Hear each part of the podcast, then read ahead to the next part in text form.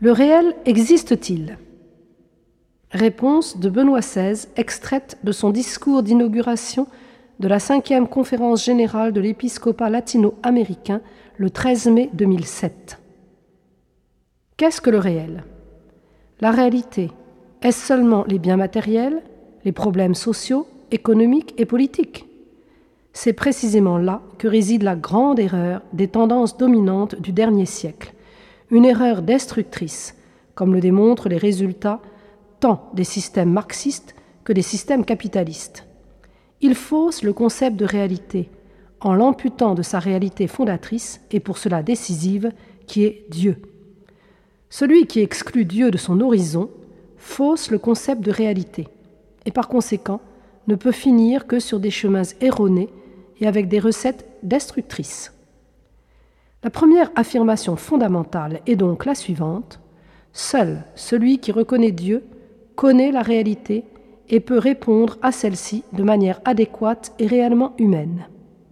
La vérité de cette thèse apparaît avec évidence devant l'échec de tous les systèmes qui mettent Dieu entre parenthèses. Mais une question apparaît aussitôt. Qui connaît Dieu? Comment pouvons-nous le connaître? Nous ne pouvons pas entrer ici dans un débat complexe sur cette question fondamentale. Pour le chrétien, le cœur de la réponse est simple. Dieu seul connaît Dieu. Seul son Fils, qui est Dieu, né de Dieu, vrai Dieu, le connaît. Et lui, qui est tourné vers le sein du Père, lui l'a fait connaître. D'où l'importance unique et irremplaçable du Christ pour nous, pour l'humanité.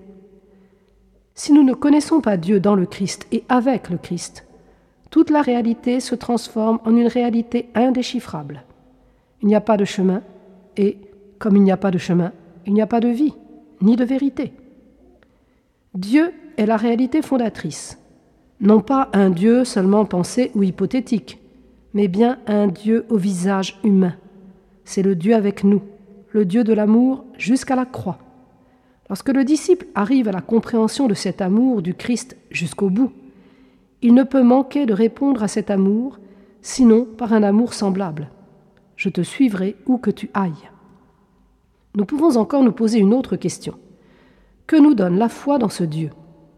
La première réponse est elle nous donne une famille, la famille universelle de Dieu dans l'Église catholique. La foi nous libère de l'isolement du moi parce qu'elle nous conduit à la communion. La rencontre avec Dieu est en elle-même et comme telle une rencontre avec nos frères, un acte de convocation, d'unification, de responsabilité envers l'autre et envers les autres.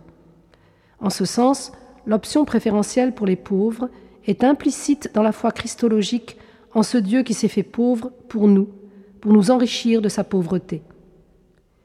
Mais avant d'aborder ce qu'implique le réalisme de la foi dans le Dieu fait homme, nous devons approfondir la question comment connaître réellement le Christ pour pouvoir le suivre et vivre avec lui, pour trouver la vie en lui et pour communiquer cette vie aux autres, à la société et au monde.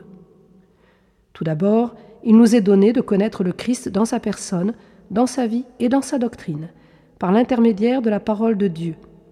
C'est pourquoi il faut éduquer le peuple à la lecture et à la méditation de la parole de Dieu, que celle-ci devienne sa nourriture, afin qu'à travers leur propre expérience, les fidèles voient que les paroles de Jésus sont esprit et vie.